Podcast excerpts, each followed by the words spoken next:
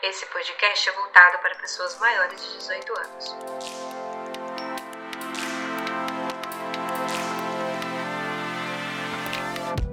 Olá, sejam bem-vindos e bem-vindas. Você está ouvindo mais um episódio do Acompanhadas, um conteúdo produzido pelo Fatal Moda. Eu sou a Lina Sag, acompanhante, colunista, escritora e host. Me acompanha? No episódio de hoje, vocês vão saber tudo o que rolou por detrás das câmeras durante as gravações da quarta temporada de vídeos para o canal do Fatal Moda no YouTube. Mas o tema é o que esperar da quarta temporada. Nós vamos explicar como é a preparação, o processo de gravação e, óbvio, a imersão e a interação entre os colegas de profissão. Ah, e aproveitar esses momentos de interação está super relacionado à história do dia. Então, fique com a gente até o final desse episódio hoje nós vamos ter uma moça lá do interior de São Paulo contando como ela usou do network para viajar e conhecer dois estados diferentes. Se você é ouvinte assíduo do Acompanhada, já conhece os nossos convidados de hoje. Eles já passaram por aqui. Eu vou conversar com a Kelly Medeiros, com a Lula Poltronieri, com a Vitória Dornelles e o Gabriel Speck. Todos eles embaixadores do Fatal Moda. É bom ter vocês por aqui mais uma vez, gente. Obrigada, Nina, pelo convite. Obrigada, é um prazer imenso estar aqui com todos vocês. É uma satisfação, Nina. Prazer enorme estar aqui com você de novo, Nina. Gente, eu estava ansiosa para gravar esse episódio com vocês. Mas antes, deixa eu falar um pouquinho sobre um recurso que nós temos aqui no Fatal Model. Eu quero contar que o Fatal Model possui três ferramentas de segurança, que é para garantir a veracidade do anúncio. Você sabia disso? Hoje eu quero contar para vocês de uma em especial, que é importantíssima, a verificação facial. Isso mesmo, todos os anunciantes da plataforma precisam fazer essa verificação periodicamente para garantir que a pessoa que usa a plataforma é a mesma pessoa dos documentos apresentados no cadastro. Isso garante que o anúncio não está sendo atualizado por um agenciador e ajuda a evitar perfil fakes. Nessa verificação, o anunciante precisa gravar um vídeo mostrando o rosto e falando alguma palavra solicitada pela plataforma.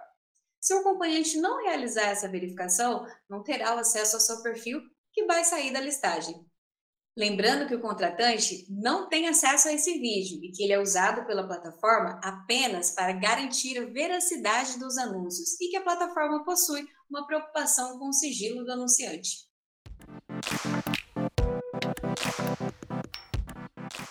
Caros ouvintes, eu não sei se vocês sabem, mas o Fatal Model tem um canal no YouTube. E lá, semanalmente, sai vídeos explicativos sobre o mercado de acompanhantes. São mais de 60 vídeos publicados, abordando dicas, pesquisas, relatos sobre a profissão. Ao todo, o canal conta com 34 mil pessoas inscritas e os vídeos somam quase 5 milhões de visualizações. Quando paramos para pensar que o conteúdo é informativo, educacional e que luta contra o preconceito, precisamos ficar felizes com esse alcance. Entre os dias 7 a 11 de março deste ano, todos nós estivemos reunidos lá em São Paulo para gravar mais uma temporada de vídeos para o canal. Mas deixa eu explicar para vocês o que nós chamamos de temporada. Todos os vídeos que vocês assistem lá no canal são gravados com muita antecedência. Cada gravação nós chamamos de temporada. Na primeira foram gravados 12 vídeos. Nesta última foram gravados 32. A equipe Fatal Modo organiza os temas, distribui para os embaixadores e cada um escreve seus roteiros, ou a sua parte, no caso, quando o vídeo é gravado com mais de uma pessoa. Depois, esse material é revisado pela equipe novamente. Enquanto isso, há todo um planejamento, um trabalho interno para que a equipe do Fatal, a produtora que faz a filmagem e os embaixadores e convidados estejam no dia combinado em São Paulo. Agora que eu dei um contexto para vocês, vamos conversar um pouco sobre as impressões dos nossos embaixadores de todo esse processo? Eu vou começar com a Kelly. Kelly, você foi a primeira embaixadora. Nós podemos dizer também a primeira cobaia, não é não? Isso mesmo, Nina, a primeira. Como foi para você a primeira experiência gravando os vídeos? A primeira experiência foi bem diferente das temporadas que estão vindo agora, né? A primeira temporada, é, a gente não tinha, eu não tinha nenhuma experiência com gravações. Fatal também não tinha nenhuma experiência com o YouTube. Então todo mundo aprendeu tudo junto. E a, olha, o primeiro vídeo. Conta, Primeiro- tudo. Gente, o primeiro vídeo acho que tinha cerca de um minuto e meio e demorou umas três para mais horas para poder gravar, porque a gente não sabia como começar, como nada. E eu eh, tava muito envergonhada por ser a minha primeira vez indo pro YouTube, por ser minha primeira vez conhecendo o pessoal, por ser minha primeira vez assim, fazendo tudo isso. né? Então, é. Mas assim, a segunda, a terceira e a quarta já foram ficando bem melhores. A gente já tinha muita experiência. Por mais que as outras temporadas seguintes tiveram bem mais gente, parece que saiu assim, muito, foi muito mais fácil. Imagino que, principalmente por a primeira você não tinha ainda ah, essa amizade com o pessoal da equipe, então era tudo novidade, né? Sim, tudo novidade. O pessoal da gravação, a equipe. Eu, por eu ser embaixadora de uma marca, eu nunca fui embaixadora, então é, foi a primeira experiência de várias coisas, assim. Eu, no começo, estava bem tímida, assim, mas conforme os dias foram se passando, conforme é, eu fui pegando o jeito, né, as manhas de gravar, foi ficando bem mais, é, bem mais fácil, bem mais profissional. Você já tinha feito conteúdo de vídeo, assim, conversando? Já tinha feito sim, mas mais para o Instagram.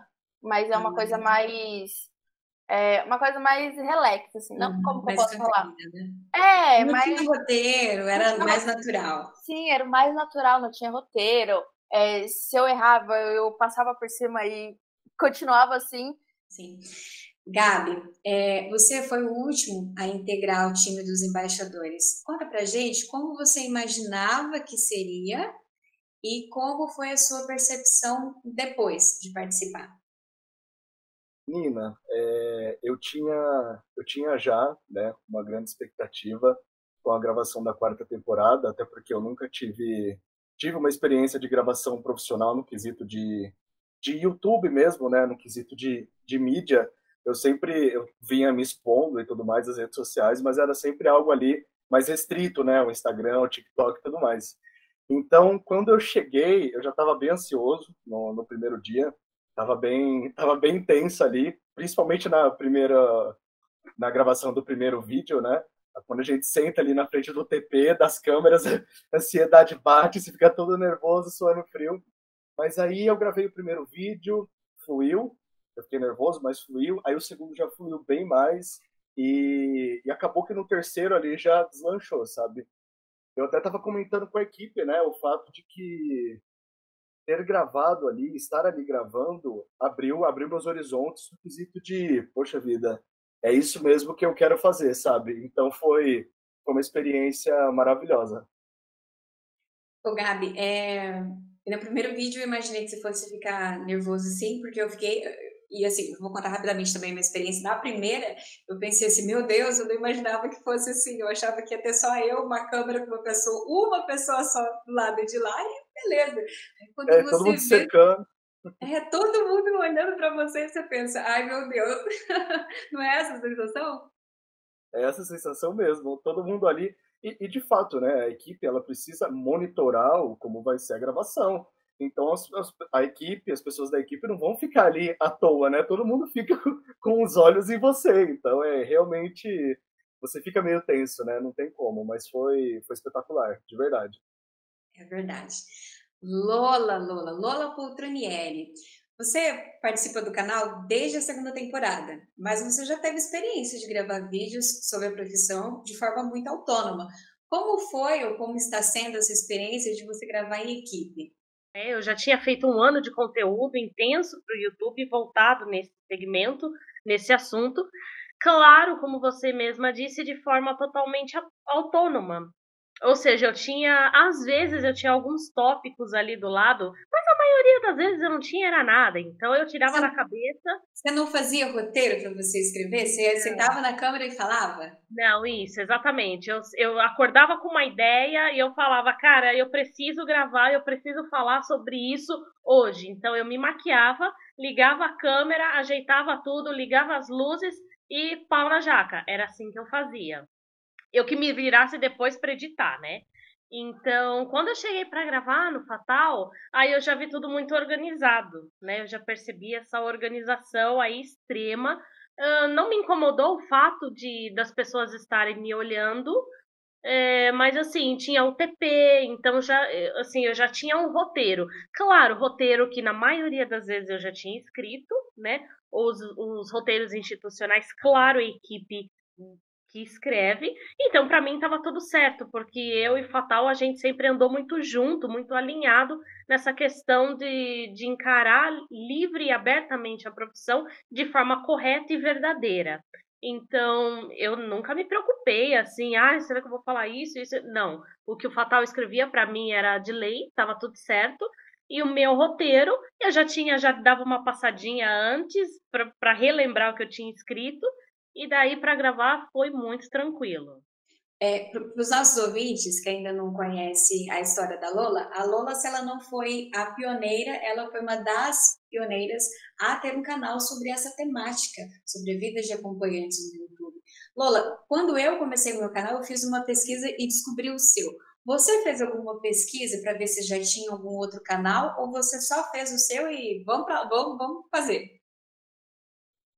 Uh, antes é, de, eu, de eu criar o meu canal, eu acompanhava algumas, mas eu sou o tipo de pessoa que eu não gosto de fazer nada que os outros fazem.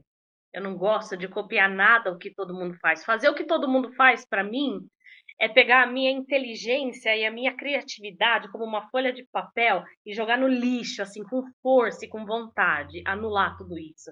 Então eu queria fazer uma coisa completamente diferente que ninguém, pelo menos até onde eu soubesse, tinha feito.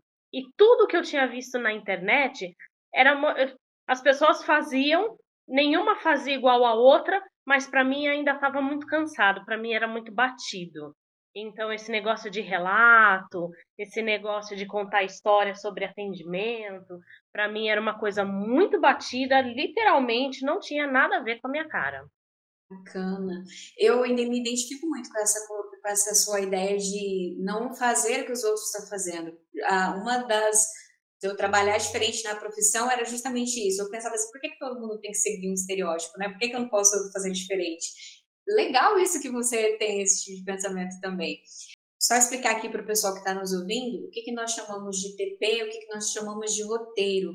O TP é o teleprompt então, quando a gente vai gravar, a gente escreve esse texto que a gente chama de roteiro, e esse roteiro aparece ali no teleprompt, né? Como, como se fosse uma televisãozinha.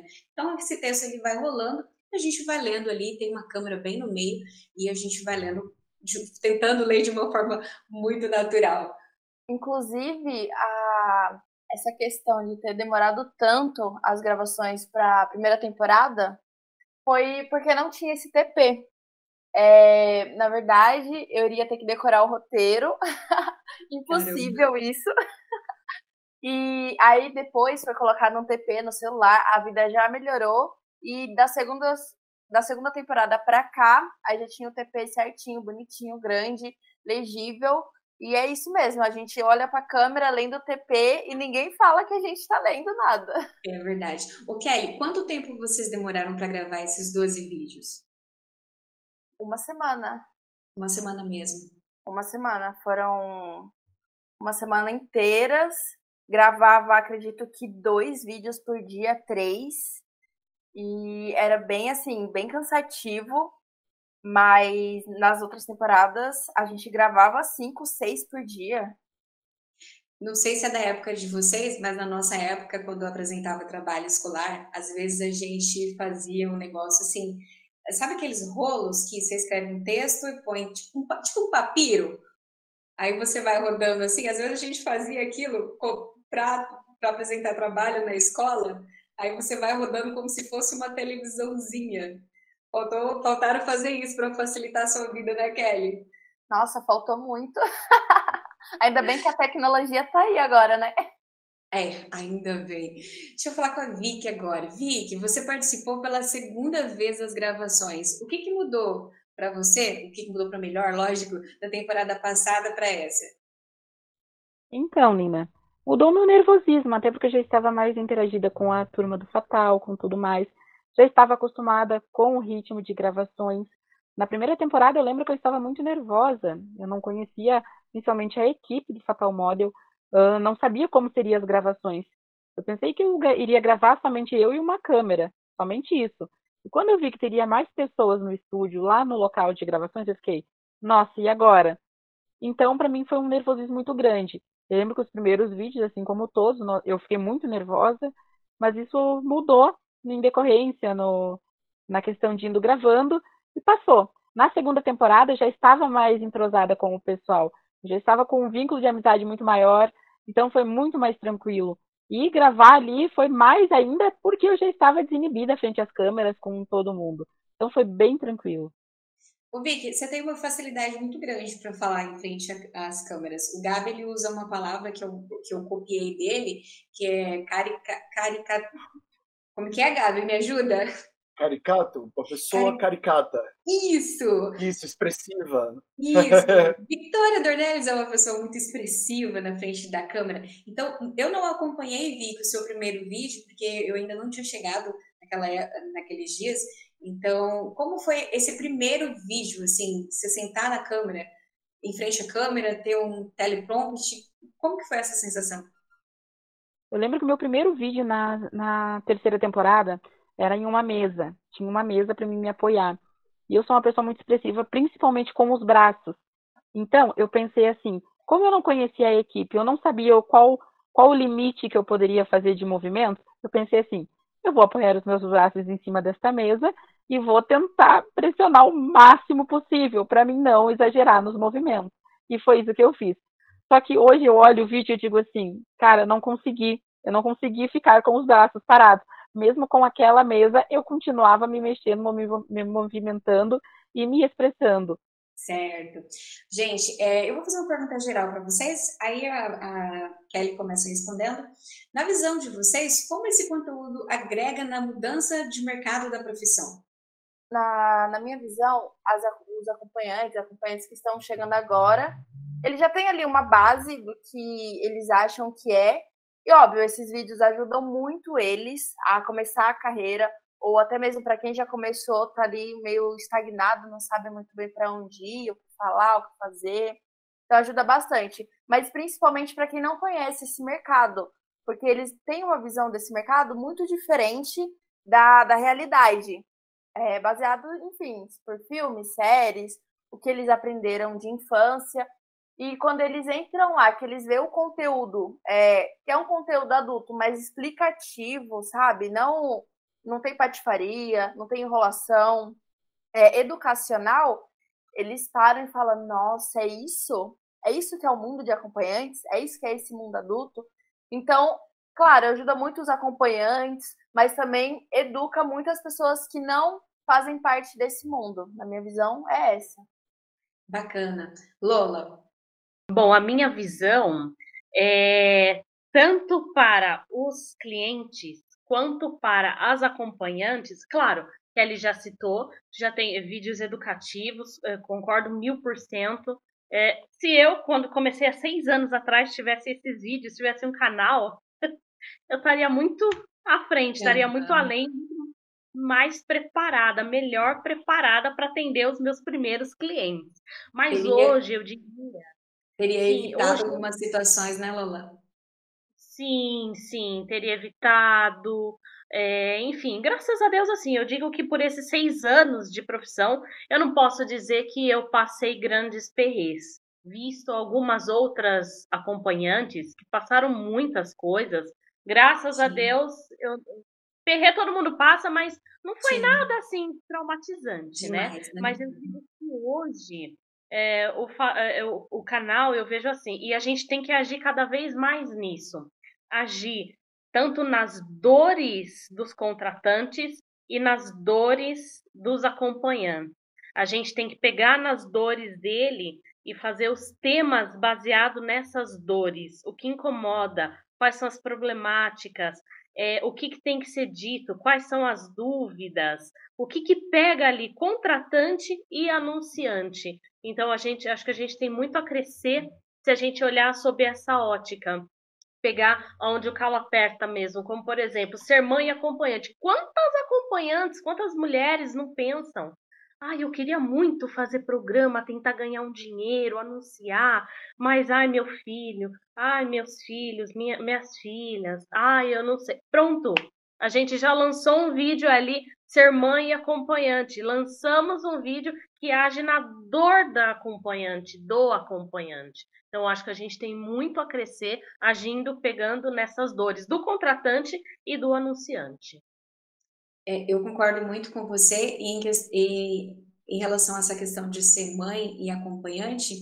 É, em breve a gente, né, vai, esse vídeo já está lá no YouTube. E uma coisa que pega muitas meninas que são mães é o receio de ser um, de, dela perder a guarda do filho justamente por, as, por ela ser uma acompanhante, né? Exatamente, por falta de conhecimento, por falta de conhecimento da lei, por falta de, às vezes, de trocar ideia com outras pessoas, porque a, com quem que ela vai falar sobre isso, né? Meu Deus, eu quero ser acompanhante, quero fazer sexo por dinheiro, quem que vai aprovar isso? Né? Com quem que eu vou conversar? Não tem nem com o que eu dizer, não tem nem como eu me informar nisso, né? Então, pronto. Estamos no YouTube aí para poder te calçar de várias informações. Exatamente. Inclusive, inclusive, se você é um anunciante ou uma acompanhante ou acompanhante masculino é, e quiser deixar temáticas, né, nos comentários ali no YouTube, a gente, a equipe do Fatal sempre lê, nós aqui embaixadores nós lemos também, e muitas vezes a gente tira temas dali, né, do pessoal que comentou e a gente fala, não, realmente precisa de um tema sobre isso. Inclusive, na temporada passada, o pessoal começou a comentar assim, as, os anunciantes comentaram assim, que a gente precisava fazer, fazer mais conteúdos para os contratantes. Eu falei, caramba, é verdade, a gente precisa mesmo, né? A gente precisa educar do lado de lá também, não só do nosso lado. Gabi, vou deixar você dar a sua opinião agora sobre isso. Então, Nina, eu vou utilizar um termo que a Lola utilizou num vídeo da segunda temporada, se eu não me engano, que é, é toda essa educativa por trás né, dos vídeos do YouTube ajuda a dignificar a profissão como um todo.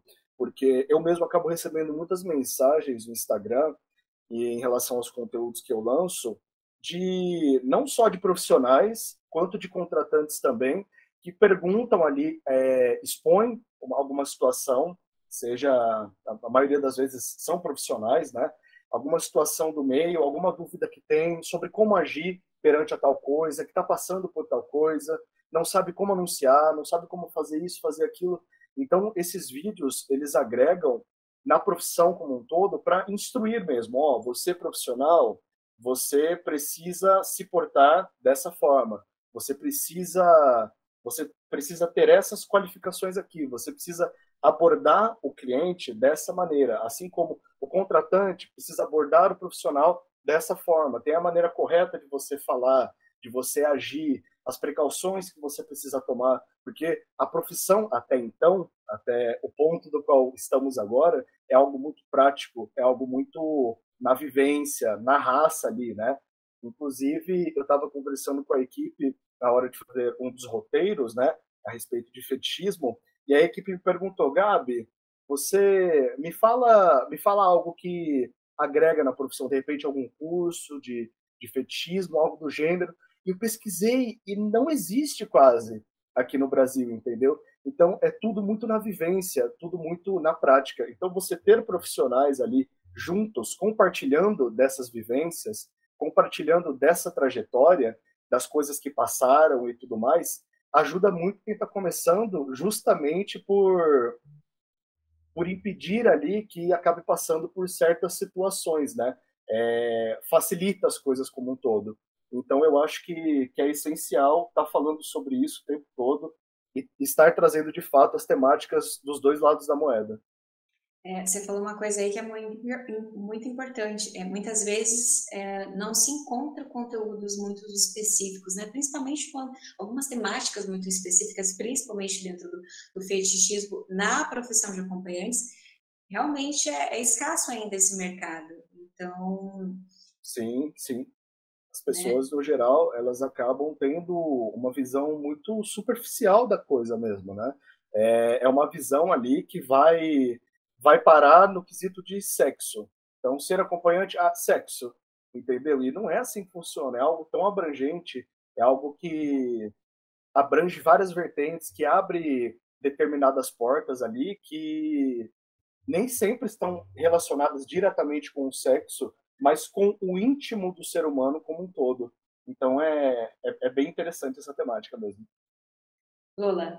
Na, na minha época, por exemplo, não sei como está hoje, tá? Mas na minha época, quando eu comecei, por exemplo, falando que o Gabi citou, né, é, a dificuldade de conteúdos e é, materiais que ensinem mesmo.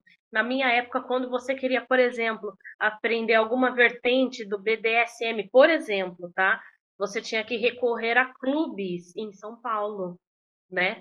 É, existiam comunidades no Facebook, não sei, eu não tenho Facebook mais há muitos anos, mas na época tinha uns grupos secretos de Facebook, onde existiam os clubes é, bem mocoseados é, a respeito de, dessa, dessa temática, e ali você entrava, se jogava e aí você aprendia, né? Eu nunca frequentei, mas eu tenho uma amiga que ela tinha muito interesse no BDSM, ela não sabia nada a respeito, e quando ela foi para esse clube, ela falou, cara, existem mil e uma modalidades. Lola, interessante isso, porque o fato de ser secreto, desses tipos de clubes, desse assunto ser secreto, isso escancara o, a, a questão do tabu, né? É secreto porque as pessoas, se tivessem acesso àquele conteúdo, se alguém soubesse que você estava tendo acesso ao conteúdo, você poderia ser visto também como uma pessoa, vamos usar a palavra depravada, ah, ele é depravado, ele gosta desse tipo de coisa. Exatamente. Por exemplo, quando eu comecei, é, não falando de fetiche, mas falando da profissão em si, eu pesquisei bastante no YouTube, em blogs, e assim, eu consegui achar bastante conteúdo. Isso há três anos atrás, praticamente. Óbvio que muita coisa eu fui aprendendo é, vivendo, que realmente não tinha isso. Mas na minha época, quando eu comecei, já tinha, acredito eu, um pouquinho mais de informação sobre. É, sobre grupos de Facebook, assim, eu nunca cheguei a entrar. Eu entrava bastante no YouTube e relatos, tem muitos. É, quando você pesquisa mundo de acompanhante, você acaba encontrando muito relatos. Muitos relatos a maioria é com, baseado em coisas ruins do que em coisas boas, mas mesmo assim já era um pouquinho mais de informação, acredito eu, do que na época de vocês. É, eu imagino que ler esses relatos, pelo menos é, a gente se precave de algumas situações, né? Eu lembro de alguém ter falado assim, se eu não me engano, foi a Vicky que passou por uma situação, né, Vicky, uh, de, do cliente oferecer, que, é, querer que ela usasse é, uma, algum tipo de droga lá com ele, ela se recusou e ele acabou e ela sofreu uma agressão física. Isso é o tipo de situação que quando você lê um relato, você pensa assim, não, então isso pode acontecer. Isso é uma coisa que eu jamais achei que poderia acontecer, mas existe. Vou deixar a Vicky falar agora. Fatal Model tem um papel de grande relevância no mercado de acompanhantes justamente por estar trazendo esse tipo de informação que as pessoas elas têm uma visão, elas têm uma verdade que é aquela que elas acreditam, uma verdade dita como absoluta. E não, vai muito além. E o Fatal Modo ele está trazendo informação a essas pessoas. Eu, como professora, costumo dizer que um aluno, uma criança, ele talvez faça algo de errado porque ele não tenha estudado, ele não, não tenha trazido a informação para ele. E o Fatal, o Fatal Model, ele está educando, ele está trazendo a informação às pessoas. E como a Nina mesmo disseste sobre a violência que eu sofri, esse cliente ele voltou a me constatar justamente para me pedir perdão. Então, isso que a Vicky disse a respeito da, da educação, né, de você, justamente, né, unindo o fato de que tudo isso é um tabu no geral e as pessoas não falam sobre, abre brecha para essa tamanha ignorância. Então, eu mesmo, é, é, até, é até meio cômico, né, mas eu sempre fiz questão de quando o cliente me aborda de uma maneira errada, de uma maneira pejorativa, tendo uma visão errada de da minha pessoa como um profissional, eu sempre viro para o cliente e falo: olha, meu querido, é, primeiramente, essa não é a maneira correta de estar abordando um profissional, não é assim que as coisas funcionam. Nós somos profissionais de fato, profissionais dignos, de uma profissão digna, então a gente pode dar andamento aqui ao seu atendimento, mas não é essa a maneira certa de abordar. E na maioria das vezes eles sempre viram e falam: Nossa, perdão, cara. oh, não, eu não sabia, poxa, estou até com vergonha agora. Então, além de estar falando sobre isso sempre abertamente, de maneira pública, eu ainda faço questão de sempre virar para o cliente e falar: olha, não é assim que você enxerga, que é a maneira correta, entendeu? Então, é realmente, é até meio maçante às vezes, por assim dizer, a gente precisar estar tá batendo nessa tecla do como você tem que falar, do como coisas que para nós como profissionais são coisas óbvias, né? Mas para eles como contratantes, como pessoas que têm essa essa névoa de ignorância em volta, acaba não sendo tão óbvio assim. Então a gente precisa ter a paciência de educar. Mas é, é, eu concordo totalmente com o que você falou. E a Vicky falou, ela citou exemplo aí da questão do aluno, né? Às vezes o aluno, você tem que explicar, é, quando você está educando o aluno, ele, às vezes a gente, como pai, como mãe, a gente só educa assim, ah, não faça isso porque não pode. E às vezes, muitas vezes os professores repetem isso lá, ah, não tenha tal postura porque não pode, mas não se explica por que, que não pode. E muitas Sim. vezes, quando nós estamos ali na nossa profissão, que a, a, pessoa às vezes nos aborda de uma forma que a gente não gosta, por exemplo, eu detesto que me chamou de amor. Se falar para mim, oi amor, já na primeira frase eu já fico, poxa vida. E eles não entendem o porquê que a gente não gosta de determinadas posturas. Então, isso que você falou é muito real. A gente tem que ter uma paciência e, expli explicar o porquê que isso não é legal. É igual uma frase que a, que, que a mídia gosta de usar muito, é você, como você entrou nessa vida, como você caiu nessa vida. A gente, nessa vida como? Nesse mundo por quê, né? É nossa profissão. Eles vêm eles vêm já colocando a nossa profissão como se fosse a última escolha, a última opção, Ai, não deu certo na vida, virou acompanhante. Ai, tá passando fome, virou acompanhante. E, logo, e da maneira que eles falam, eles mesmos, é, a fala deles mesmos já fica preconceituosa. Então a gente vem tirar esse preconceito. Falar de uma forma aberta e clara, sem nenhum tabu. É verdade. Lola. Exatamente. Nessa quarta temporada a gente vem aí com muita novidade, coisas que as, as acompanhantes, as embaixadoras conquistaram, né, bens materiais e não materiais, conquistaram através dessa profissão. Então seria maravilhoso se todo mundo assistisse, porque literalmente não é uma profissão que você escolhe porque você está lá embaixo. Muito pelo contrário, você quer, ó, foguete, você quer subir. Ai, Lula, isso é muito verdade. Mas vamos lá, gente. Eu quero saber de vocês agora, que vocês expliquem para a galera como que vocês organizam as semanas de vocês, como que organiza a rotina para essa semana de gravação. Bom, é, primeiro vem os roteiros, que a gente escreve antes de é, quatro, três meses antes das gravações. A gente já começa a ter essas ideias, bolar que, quais vai ser os temas, quais não, quais não vai quais não são os temas legais para ir. E após a gente escolher todos esses temas, aí começa é, o que cada, cada pessoa pode falar de experiência própria, né? Cada, cada tema para ser abordado. Por exemplo, o tema sobre mães. Eu não consigo gravar esse tema porque eu não sou mãe, eu consigo gravar os temas que eu tenho experiência. E então é essa loucura de roteiro, ai, tá bom, ai que eu coloco. Depois que a gente finaliza os roteiros, aí vem mais uma peneira passando para ver se está tudo certinho, se tem algum erro, o que, que encaixa aqui, o que, que não encaixa. E aí chega a semana das gravações. Gente, parece que é rápido, mas isso daí é meses, viu? É, aí... como, é, como você que eu imagino que você tem uma agenda bem agitada aí em São Paulo, como que você organiza essa semana? Você consegue agendar atendimento? Você consegue fazer outras coisas? Ou você fecha a sua agenda e fala, não, agora é só para gravação? Então, é, acho que a primeira temporada eu tentava colocar gravações com atendimento, e aí na segunda, terceira e quarta eu falei, não, gravação, gravação, atendimentos depois. Porque tem um grande desgaste, né? Não, só, não físico, mas mental. Sim. Então é, é muito tenso, né? Ah, o que, o que eu vou gravar não pode.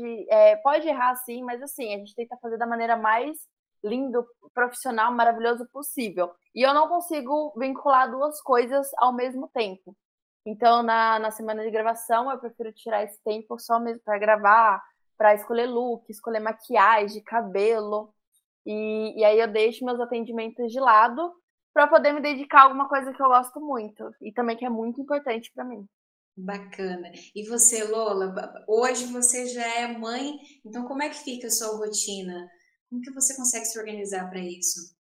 É, é, uma hora para ir, uma hora para voltar daqui é, do, da minha cidade, onde eu atendo, até as gravações. É, e tem o estresse né, de São Paulo, que é trânsito, não, não rola, né? É, os, as gravações tomam o dia inteiro, né? Então, zero chances de você chegar e atender, tanto pelo horário quanto pelo cansaço, é, mas é muito bacana. Uh, e eu deixo, claro, né, meu filho com a minha mãe, assim, ela leva ele para creche e busca, então eu fico livre para chegar e, e, vou, e, voltar embora das gravações. E, ah, precisamos gravar, precisamos uh, fazer mais um vídeo extra aqui, vai tomar um pouco da noite, tem problema? Não, não tem, vamos gravar. Vicky, você está na mesma situação que eu, né? Até então, eu, a gente tem que se deslocar para outra cidade, para São Paulo. Um, para quem está nos ouvindo, a Vicky mora no Rio Grande do Sul. E a Lola, a Kelly e o Gabi, eles moram em São Paulo. A Lola mora no interior de São Paulo, mas está bem mais fácil ali o acesso. Mas eu e a Vicky, a gente se desloca uh, ela do Rio Grande do Sul, eu aqui de Cuiabá ainda, para São Paulo. Então, como que você se organiza, Vicky? Você consegue ainda fazer alguma outra coisa lá? É, por exemplo, você, você conseguiu em algum momento organizar sua agenda para atender também enquanto você gravava? Ir para São Paulo é algo totalmente fora da minha realidade, porque é uma cidade maior e tudo mais. O Fatal ele é muito bem organizado quanto às questões de gravação, tem hora para começar, tem hora para a hora para pausar ali para nós descansarmos, tem hora para retomar, é hora de parar. Então, nessa temporada eu não, não, não, não gravei um número uh, exorbitante de, de, de, de, vídeos. Então eu consegui me organizar para uh, gravar os vídeos e conseguir atender. Por quê? Porque eu queria ter experiência. Na segunda temporada eu fiquei com receio de atender na, na cidade de São Paulo, por ser uma cidade muito maior, fora do meu, do meu âmbito aqui. E agora, na, na quarta temporada de vídeos, eu consegui me organizar para atender e ter essa experiência lá com os clientes de São Paulo. E você, Gabi, que é estreante aí na quarta temporada, como que você organizou a sua rotina para você estar tá lá disponível? Então, Nina, é até, é até engraçado, né? Porque não só na semana de gravações da quarta temporada, mas a minha rotina no geral tem sempre um alicerce, né? Que acaba pesando um pouco às vezes, que é o fato de eu viver uma vida de atleta, né? De fisiculturista. Então, o tempo todo eu estou preocupado com e o meu treino hoje? E as minhas refeições, entendeu? Então, o fato de ter essa flexibilidade com a equipe da Fatal na semana de gravações me ajudou muito, porque eu tinha tempo para comer. Eu gravei os vídeos ali, eu não precisava ficar ali na ali no local onde a gente estava gravando, né? Eu podia sair, eu podia voltar embora mais cedo para treinar e tudo mais. Então foi bem tranquilo. Eu estava aqui totalmente dentro da minha zona de conforto mesmo. E o fato de ter alguém, o fato de ser casado, facilita ainda mais, né? Porque quando eu tô fora, ela me ajuda bastante, cuidando das coisas aqui em casa e tudo mais. Então eu, eu posso falar tranquilamente que eu estava dentro da minha zona de conforto. Bacana. Ô, Gabriel, agora conta pra gente, você levou marmitinha de frango e batata doce? Nina, eu não vou mentir que eu não levei, entendeu?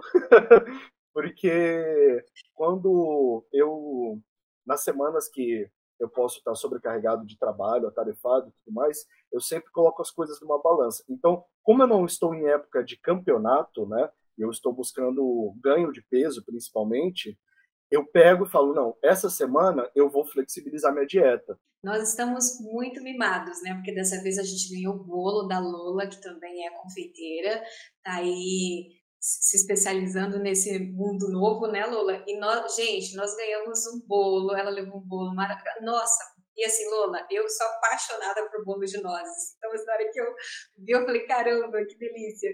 Então, para dona Kelly, por exemplo, que estava de dieta, nós saímos, a Kelly só pedia salada. Isso é o por detrás das câmeras, tá? Então. Ai. É, Primeiro, só complementando o que o Gabriel tava falando, teve muito ioprotein também lá, que eu adoro. tinha, geladeira mais tinha. Salvou demais. Salvou. Ah, então, eu tô numa dieta aí, uma dietinha básica.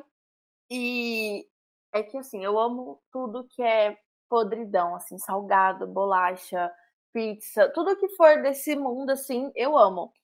Então, eu tô no processo de emagrecer pelo menos uns 4 quilos por mês. Tenho quatro meses aí para emagrecer. E eu falei, meu, essa é uma semana que poderia, assim, é, ser o caos, porque, ah, não tô trabalhando, vou comer mesmo. Mas não, fui firme na dieta, só ganha com gás, não bebi, não só saladinha. Então, essa, esse mês, assim, foi bem Olha, é, vitorioso. Minha admiração por você, tá? Porque eu não conseguiria ficar perto de tanta coisa gostosa e, e não conseguir experimentar. Eu, com certeza, com certeza, eu pularia a dieta. Gente, agora, quais temas dessa temporada, dessa última temporada, mexeu mais com vocês na hora de fazer o roteiro? E eu fiz essa pergunta porque na minha terceira temporada eu era convidada e eu tive alguns temas que, que, que eu falei, caramba, você parar para escrever sobre uma coisa que você já viveu é muito. Ah, eu te faz passar um filme na cabeça. Então, para vocês, qual tema assim mexeu mais com vocês na hora de escrever o roteiro? Para mim foi o relacionamento e atendimentos tóxicos. Nas gravações eu até eu chorei, eu não consegui. É, eu não sabia se eu ia conseguir terminar mas eu olhei para cima e disse: eu preciso gravar. As, pe as pessoas precisam saber que isso ocorre com muito mais frequência do que elas imaginam e que elas não estão sozinhas. Eu não acompanhei esse vídeo seu. É... Você chorou durante as gravações? Sim, é, a produção tirou todo mundo da sala, só ficou o essencial mesmo, porque era um tema bem pesado. Imagino. E você, Vitória? Para mim, o vídeo que mais me mais mexe comigo é a relação do corpo com uma pessoa trans. Justamente porque todo mundo que me segue sabe que eu costumo dizer que uh, eu tenho uma, uma dificuldade muito grande. Todo mundo diz que ah, eu, eu trabalho bastante ali com o meu corpo e tudo mais, mas ainda tem certos pontos que a gente quer mudar. Eu sou uma pessoa que eu nunca estou satisfeita com o meu corpo, que eu sempre procuro melhorar alguma coisa aqui, uma co outra coisa ali. Então, para mim, o que mais mexe comigo, o que mais me causa impacto é a relação do corpo para uma pessoa trans. Justamente por quê? Porque a gente quer transformar o nosso corpo, porque a gente nasce com um biotipo diferente daquele que nos foi que a gente se, se, se, se caracteriza, que a gente se identifica. Então, para mim, assim, é muito difícil hoje em dia ainda falar sobre o meu corpo. Mas é algo assim que eu acho que deve ser falado, acho, não tenho certeza, porque cada pessoa tem um biotipo, cada pessoa tem um tempo, cada pessoa passa por uma transformação e essa transformação ela não é feita do dia para a noite, ela tem um processo e esse processo não começa diretamente no corpo, ela começa de dentro para fora. Então eu acho muito importante e esse é um tema que mexe muito comigo. Muito importante isso que você falou, realmente começa dentro, né? Uh, Kelly, e para você? Mas teve um para mim que é até parecido com o Davi, que é pressão estética. Não, não digo assim, pelo fato dele ser triste, não, eu gostei bastante de escrever ele, porque eu, eu me aceito do jeito que eu sou faz uns, uns 3, 4 anos, assim, mas de uns dois anos pra cá eu venho gostando bastante da pessoa que eu sou, principalmente na parte da estética, porque eu nunca fui uma pessoa de aceitar meu cabelo, aceitar a minha altura, aceitar a minha barriga, essas coisas, sabe? Que meu nariz, principalmente, eu tenho ainda tenho sérias dificuldades com meu narizinho. Eu também. Mas assim, é, eu venho trabalhando nisso, tive oportunidade de conhecer alguma, alguns profissionais sobre estética. E assim, eu venho pensando bastante sobre o tema, sabe? Só que o fato de ser o tema é pressão estética. Só a palavra pressão já me deixa com pressão. Ainda mais quando, quando você é pressionada no seu trabalho, né? Que eu passo a maior vida, eu meu, 90% do meu dia eu tô mais focado no trabalho do que em mim mesmo, na minha vida pessoal. Então, esse foi um tema que eu gostei bastante, que eu venho trabalhando ele na minha vida, e eu acredito que muita gente sofre com isso. Então, é um tema que vai ajudar, vai ajudar muita gente com isso, tanto feminino quanto masculino. É um tema bem legal que eu gostei bastante de escrever e de gravar com ele quem chega nas nossas redes sociais hoje não imagina o, o quão talvez tenha demorado esse processo da nossa aceitação, né? Porque não dá para falar que a gente sempre está feliz com, com, o corpo 100%. Não, porque não. Eu concordo com você também, tem problema que com o meu narizinho, algumas coisas ali que eu obviamente mudaria se fosse a prioridade, mas é tudo um processo, né, para a gente chegar, falar, não, beleza, hoje eu estou bem com a minha questão estética. Sim, é, muitas das pessoas que vai na minha rede social falam, nossa, que mulherão, não sei o que tal. E, tipo, não imagina, gente, eu sou apenas uma menina de 21 anos que vai, que chora bastante, às vezes fica o dia inteiro no quarto chorando por, pela estética, por questões emocionais, psicológicas, enfim. Mas assim, eu consigo vestir uma, uma como que posso falar, uma capa de super heroína, fodona, mulherzona, e passa. Mas assim, a gente também tem problema com isso. É, sim, porque assim, uh, nós procuramos estar bem na maior parte do dia, mas tem dia que a gente não está bem pronto, né? Principalmente quando a gente está na TPM, eu, meu Deus do céu. E na semana das gravações eu estava passando por isso, e eu me maquiava, fazia de tudo e ficava, não, não estou bem, mas vamos, né? Hoje eu preciso estar em frente à câmera, então eu tenho que estar bem. Mas era uma questão hormonal, não tinha nada a ver ali com, com espírito, paz espírito, nem nada disso. Eu tinha consciência que era hormonal. Uh, Gabi, para você, como foi? Qual o tema que mais mexeu contigo na hora de fazer esse roteiro? Para mim, Nina, foi, foi o tema do como eu me tornei acompanhante. Por quê? Não pelo fato da profissão em si, mas na época que eu me tornei acompanhante, eu e eu saí de casa, né? Juntou essas duas coisas. Na época eu não sabia, mas eu já apresentava ali fortes sinais de transtorno psicológico mesmo. Então, quando juntou isso tudo, eu passei por uma fase assim muito, muito, muito complicada, né? Então, juntou o fato de eu estar entrando numa profissão e um mundo que para mim era desconhecido, né? Eu era a pessoa ignorante no caso, eu era a pessoa que tinha a visão superficial que a gente tanto está falando aqui.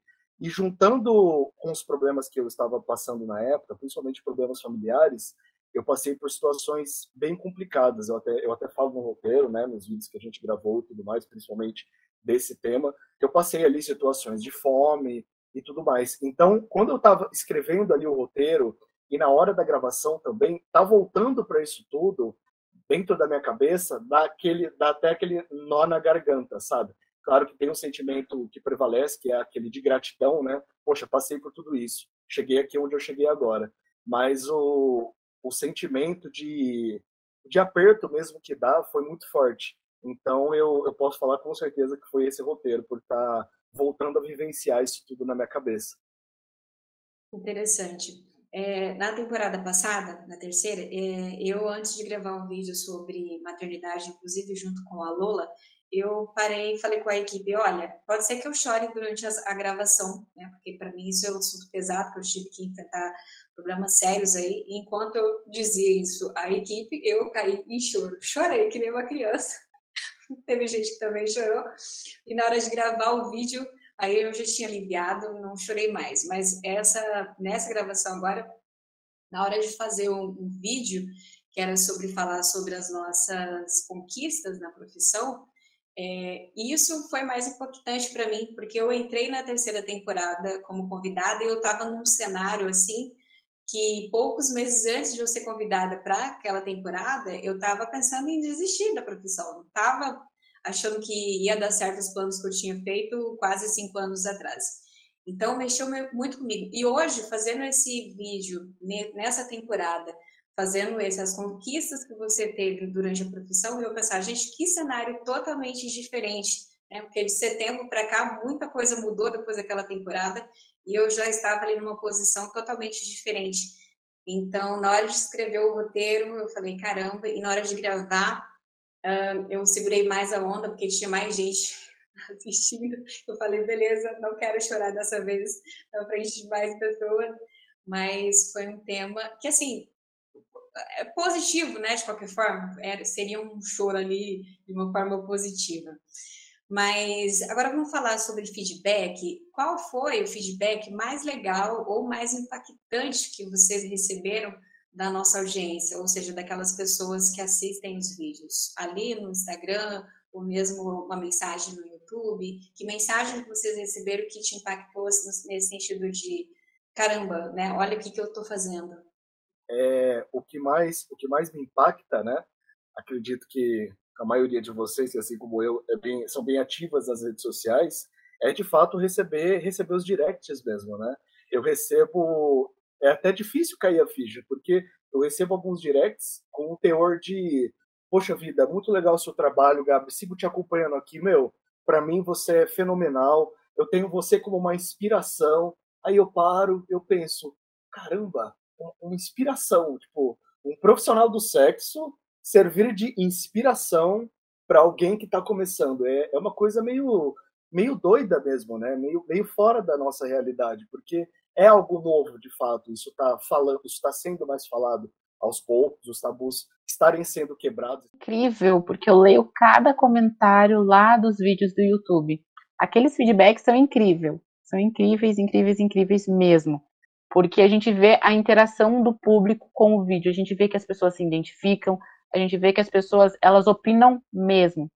Eu acho que para mim os maiores feedbacks é quando as pessoas, primeiro de tudo, que tem uma pessoa trans inserida em um veículo grandioso como o Fatal Model. Isso já é algo muito bacana. Por quê? Por causa da inclusão. São poucas as vezes que a gente vê pessoas trans uh, inclusas em portas grandiosas. É muito bom ver quando as pessoas se identificam com o nosso relato, entende? Isso para mim é grandioso. É bom saber que eu estou fazendo meu papel, que as pessoas estão se identificando e que a minha realidade é a realidade das outras pessoas, que não é algo mascarado, que a gente não está transparecendo algo que não é, que é fora da realidade e que a gente está falando de igual para igual. É verdade, você falou uma coisa importante aí, que é a identificação. Né? É legal isso, as pessoas se identificarem. Lola, e para você? Bem, sempre é, que as meninas ou os meninos, eles entram em contato ou no meu direct ou no meu WhatsApp, eles sempre começam, é, eles sempre falam, né, é, agradecem, né, acompanham os seus vídeos e eles sempre falam, quando eles falam, estou aprendendo muito com seus vídeos ou com os vídeos, para mim é sensacional, porque é sinal que a missão está sendo cumprida. A gente está para ensinar, a gente está para educar. Então, quando eles voltam e falam, estou aprendendo muito com os vídeos, ou estou aprendendo muito com você ou com vocês, para mim é isso não, não tem preço que pague isso, né, cara? Arrasou, Lola. Kelly, e você? Eu fui tentar achar uma mensagem que eu achei muito fofa, mas eu não consegui achar. Mas enfim, o maior feedback que eu recebo, muitas mensagens começam com a palavra obrigado. Obrigado por me ensinar, obrigado por passar esse conteúdo. Tem algumas pessoas que já me acompanham há três anos nas minhas, nas minhas redes sociais e elas conseguem ver a minha evolução, que realmente a gente não tá ali só ah, falando qualquer coisa que vem na cabeça, não, é a nossa realidade. Então eu recebo muito isso, muito obrigada. É, nossa, você fala da profissão de uma maneira tão é, tão sem preconceito, sabe? Tão abertamente, ah, eu queria ser assim também. É, e aí eu, a gente vai conversando assim, eu dou algumas dicas para as pessoas. Muitas das vezes é mulher que vem falar, tipo, na maioria dos casos. E pedindo, é, é me, me agradecendo, né, por eu estar mostrando a profissão de uma maneira clara sem julgamento, sem preconceito nenhum. Esse, para mim, acho que é o maior feedback que eu recebo. A palavra obrigada. Muito bacana, Kelly. História do dia. Agora a gente vai para a história do dia. A história que a gente recebeu dessa vez é um tema sobre networking. Então vamos lá.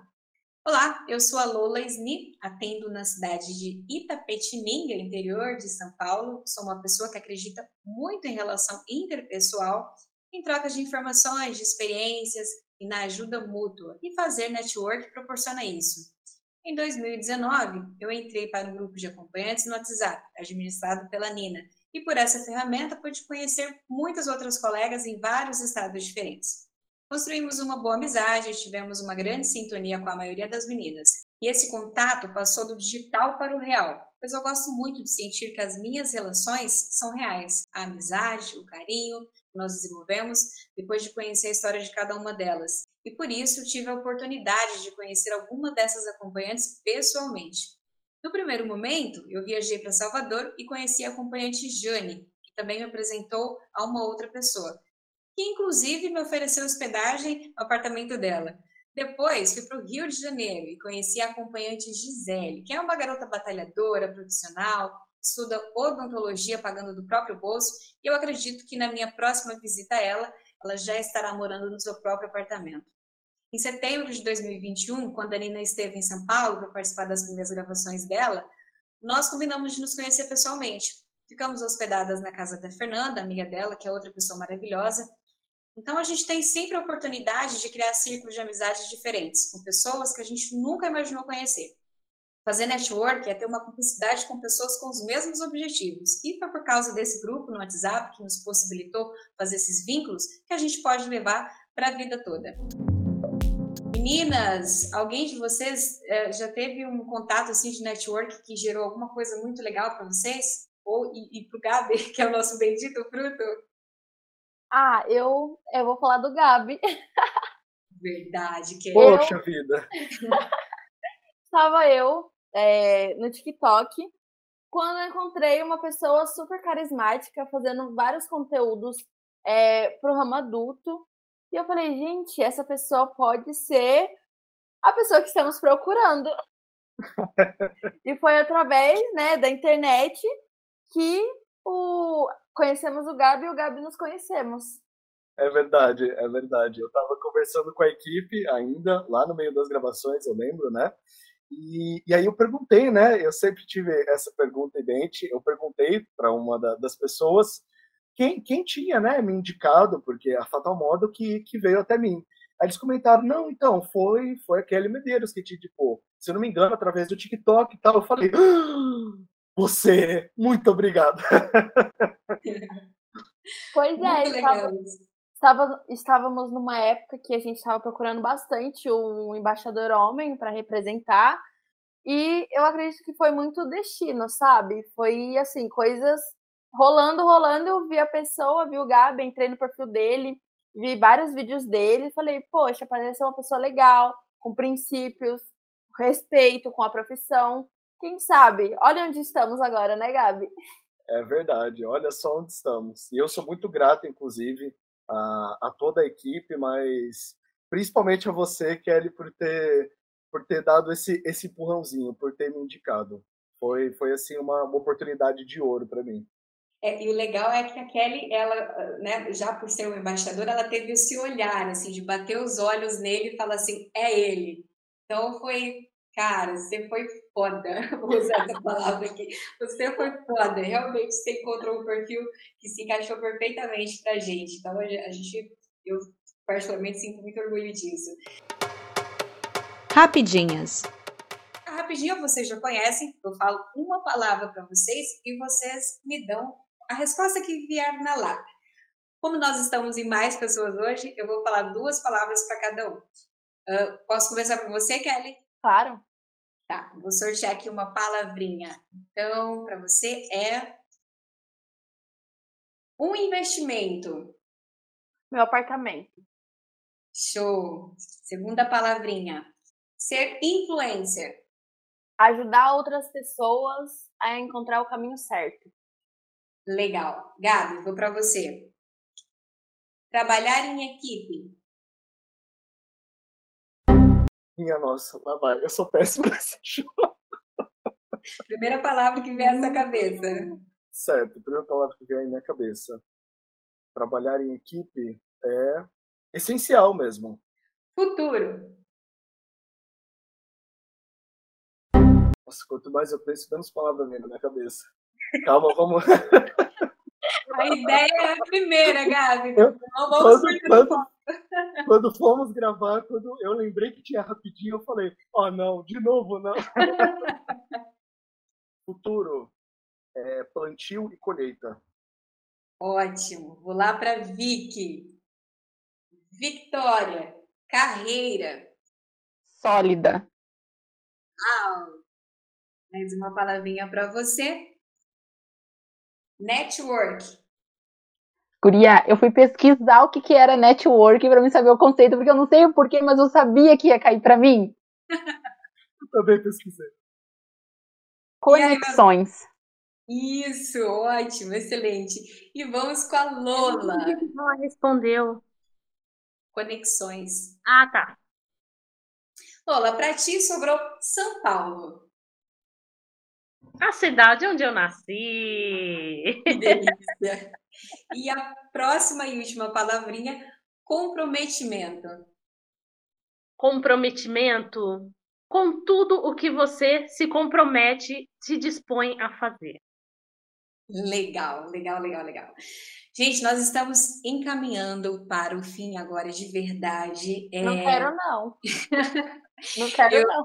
Eu estava muito ansiosa para esse bate-papo, porque eu queria dividir e conversar com vocês, que a gente não teve esse tempo lá dentro, né, durante as gravações, mas conversar sobre essa imersão que nós fazemos. Uma coisa que eu tinha sentido na temporada passada, que eu senti agora, é que a gente fica numa imersão porque está todo, todo mundo ali, né, a equipe, os embaixadores, estamos todos falando a mesma língua sobre a profissão, então você vai para um, um, trabalho desse, a gente acaba aprendendo muito mais. Para fechar nosso episódio de hoje, rapidinho assim, por que que, a, por que que a galera deve assistir essa quarta temporada? Porque ela tá cada, cada temporada ela tá mais incrível ainda. Então, com certeza nós temos algumas dicas, algumas não, nós temos várias dicas para algumas das dores de vocês, acompanhantes e dos contratantes. Então, por, esse, por essas e outras razões, você deve sim assistir a todos os vídeos dessa quarta temporada. E claro, porque temos um novo embaixador homem.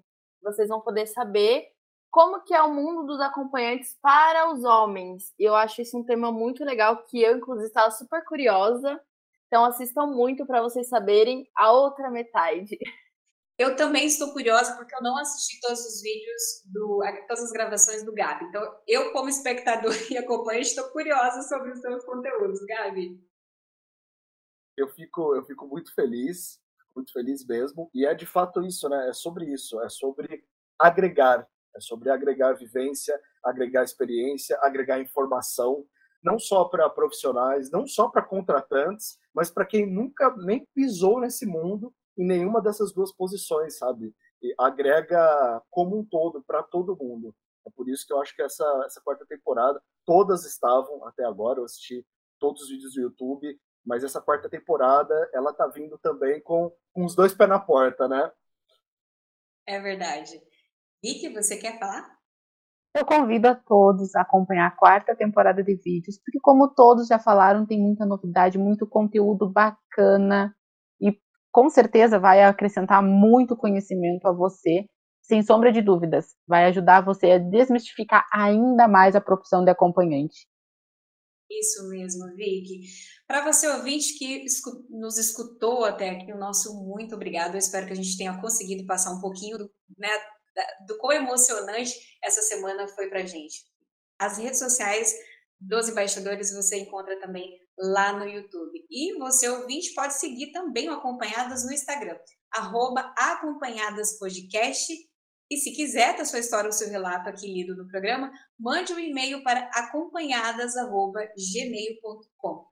E por fim, deixo o convite para você assistir a quarta temporada no YouTube. Acesse youtube.com/fatalmodel e visite também o nosso blog fatalmodo.com/blog. Me acompanhe nas minhas redes sociais @euninasag no Instagram, no Twitter e no TikTok. Um abraço para todos vocês.